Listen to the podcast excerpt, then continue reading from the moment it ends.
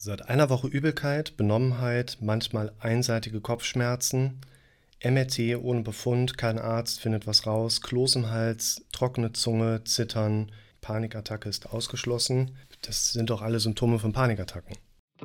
Willkommen zum Podcast für mentale Gesundheit, Zufriedenheit und Wohlbefinden. Wir haben hier Kommentar unter dem Video. Schwindel, seit einer Woche Übelkeit, Schwindel, Benommenheit. Wir hatten das in einem anderen Video seit zwölf Jahren, die Symptomatik. Also keine Angst, dass du für zwölf Jahre jetzt diese am Hals hast, sondern es ist tatsächlich relativ häufig so, dass es so eine Akutphase gibt, die so ein bisschen Scheideweg darstellt. Man hat mal was, man schenkt ihm nicht viel Bedeutung, tut das als was nicht so Schlimmes ab und es verläuft sich wieder. Man hat was und denkt, ach du Scheiße, was ist, wenn das schlimmer wird? Was ist, Ne, hier, auditives Denkvermögen. Was ist, wenn das schlimmer wird? Was ist, wenn das nie wieder weggeht? Was ist, wenn ich das so schlimm erlebe, dass ich irgendwann mich nicht mehr davon abgrenzen kann und kriege Suizidgedanken? Das sind Symptome, die jemand hier schreibt. Übelkeit, typisch Schwindel und Benommenheit, typisch für Panikstörung. Einseitige Kopfschmerzen, da muss man so ein bisschen gucken, was ist da los. Im individuellen Hintergrund kann es sich hier um einen Betroffenen handeln, der eine Migräne-Vorgeschichte hat, einseitige Kopfschmerzen. Auch hier würde man zur Diagnostizierung wieder einen sehr direkten Kontakt brauchen. Einseitige Kopfschmerzen sind häufig bei den Leuten sogenannte Cluster-Kopfschmerzen, die eher hier auftreten, richtig zuschlagen können und dann wieder abstellen. Es gibt aber auch quasi so einseitige Kopfschmerzen als blitzartige Gesichtsschmerzen. Das ist dann häufig so eine Trigeminusneuralgie. Und auch Kloß im Hals, trockener Mund, Zittern. Hier werden im Prinzip die Kardinalsymptome einer Stresshormonausschüttung beschrieben.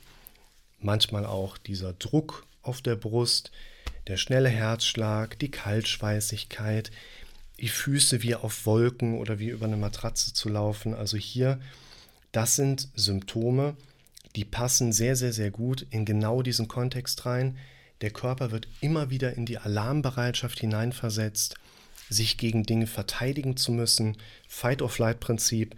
Und hier werden solche Symptome in unserem körperlichen Kontext, in unserem körperlichen Erleben dann irgendwann wahrgenommen, wo sie eigentlich gar nicht hinpassen. Also wir sitzen in irgendeinem Klausurraum, unser Kopf dreht gerade ab, unser Körper sagt evolutionsbiologisch auf den Stand von vor 50.000 Jahren, Lebensgefahr, wir müssen jetzt kämpfen und rennen. Und du denkst, ich würde aber hier gerne mal meine Klausur zu Ende schreiben, bevor ich gegen irgendeinen Säbelzahntiger kämpfen muss. Ne? Unser Gehirn hat ja in den letzten 10.000 Jahren eine wahnsinnige Schere gemacht. Wir sind bei weitem sozial ganz anders entwickelt, als unser Körper in einem Evolutionsprozess sich dem Ganzen irgendwie hat anpassen können. Und hier sind solche Symptome sehr charakteristisch zum Thema Panikattacken. Hier würde ich empfehlen, das Video zum Thema Panikattacken einmal zu durchleuchten, weil es auch hier bei dieser Symptomatik wie bei den anderen Dingen, die wir im Schwindelkontext thematisieren, einfach so zuordnen können, wir werden aller Wahrscheinlichkeit nach keine organische Ursache finden. Das ist kein beginnender Diabetes, das ist kein Herzinfarkt, das ist kein Hirntumor. Hier werden die typischen Symptome beschrieben, wenn wir uns in Angst hineinsteigern. Und auch hier ist quasi wichtig, einen Betroffenen, einen Klienten, einen Patienten, egal wie man das jetzt nennen mag, an dem Punkt abzuholen, wo wir seine Gedanken konkretisieren und filtern können. Also was genau ist da? Wir Menschen neigen immer zu Zusammenfassungen. Wir sagen, ich habe das Problem, Entscheidungen zu treffen. Das hat so nie stattgefunden. Ich habe zwar verschiedene Situationen, wo ich ein Problem vielleicht hatte, eine Entscheidung zu treffen. Aber die zusammenfassende Beschreibung, ich habe ein Problem, Entscheidungen zu treffen, hat in dem Sinne so nie stattgefunden. Und ist mit Sicherheit auch nicht der Hintergrund, dass ich das in diesen Situationen so habe erleben können. Der Hintergrund, warum ich in den jeweiligen Situationen für mich glaube, ein Problem damit habe, Entscheidungen zu treffen, ist jeweils ein individueller Hintergrund. Typischerweise, ja, ich bin eigentlich schon entschieden, aber habe noch Probleme bei der Entscheidungsumsetzung. Oder unser Kopf sagt, Entscheide dich nicht für das, was du mehr willst, entscheide dich doch mit mir lieber für das, wo du weniger Angst vor hast. Ganz typischer Prozess. Wenn wir nachher hingehen und lassen es bei der Zusammenfassung stehen, kommen wir nicht wirklich an das Problem dran, weil die Zusammenfassung hat in dem Sinne nie stattgefunden.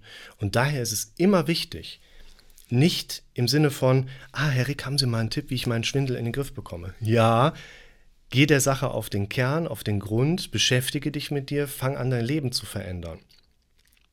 Du merkst, das ist nicht so. Also Dinge passieren schon von heute auf morgen, Dinge passieren so schnell. Aber Dinge brauchen auch in gewisser Hinsicht Zeit. Unser Gehirn braucht Zeit, um Dinge umlernen zu können. Also mit einem schnellen Tipp gegen Schwindel ist es nicht getan. Mit einem schnellen Tipp im Sinne von, geben Sie mir doch mal einen kurzen Ratschlag, wie kriege ich das hin, in Zukunft wieder in Restaurants sitzen zu können. Nimm vor eine kleine Portion vom Tavor-Leckstein. Ansonsten sind es eher langfristige Prozesse, also jetzt auch nicht Jahre. Ja, aber geh mal davon aus, dass man nach zwei Wochen intensiver Reflexion die meisten Symptome schon wieder los ist. Aber um diesen Weg dann auch zu festigen, darf man sich noch ein bisschen mehr Zeit geben. Ne? Wir Menschen neigen dazu, uns in einem Problemhintergrund an jemanden wie mich zu wenden.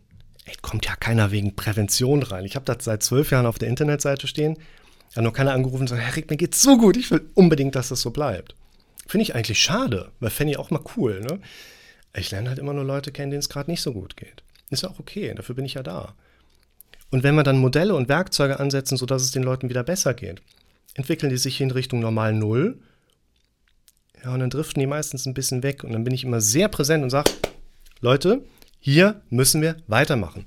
Weil die Dinge, die sie gemacht haben, damit es ihnen wieder besser geht, kommen ja ursprünglich aus einer Vermeidungsschiene heraus. Das heißt, wir machen ja Dinge, um zu vermeiden, dass es schlecht bleibt. Wenn es dann besser wird, fehlt ja quasi der Hintergrund, weiter an funktionierenden Werkzeugen am Ball zu bleiben. Bei mir geht es ja zumindest okay. Und deshalb bricht es bei vielen Menschen dann nochmal ein. Und wir haben so einen wellenhaften Verlauf. Ganz wichtiger Punkt, wenn wir Dinge einsetzen, die die Stimmung, das Wahrnehmen, die Kontrolle über das eigene Denken nach oben bringen. Nicht aufhören, wenn wir bei normal sind.